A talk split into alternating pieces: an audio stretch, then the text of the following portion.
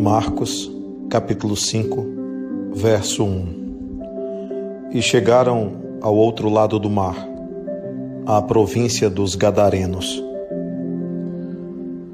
Em muitas ocasiões nós vamos precisar atravessar o mar, chegar do outro lado.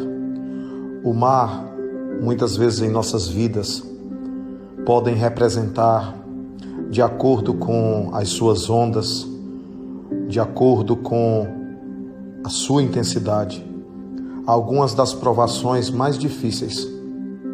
Mas é preciso atravessar o mar, entender que há uma outra margem, entender que há um outro lado.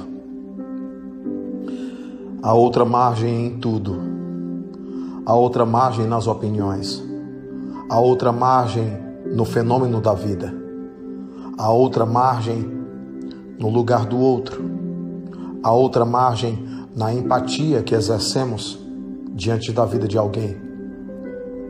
Atravessar o mar também significa superar determinado momento de aflição, determinada situação em que as ondas são bastante revoltas, mas não são para sempre. É importante atravessar, é importante entender que podemos chegar a outra margem.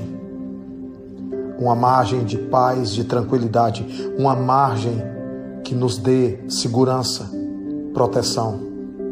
Jesus, com os seus discípulos, chegaram ao outro lar, lado do mar.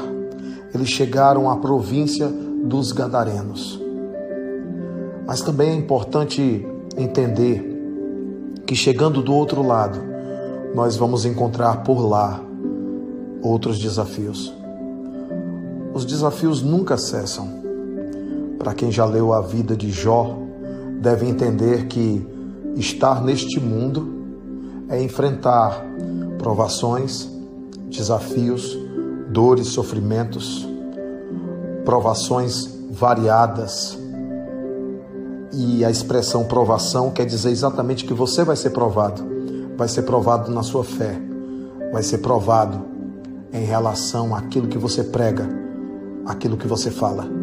É por isso que o que vai te sustentar não é simplesmente as palavras que saem dos teus lábios. O que te sustenta de verdade é a verdade do teu coração através das atitudes que você tenha.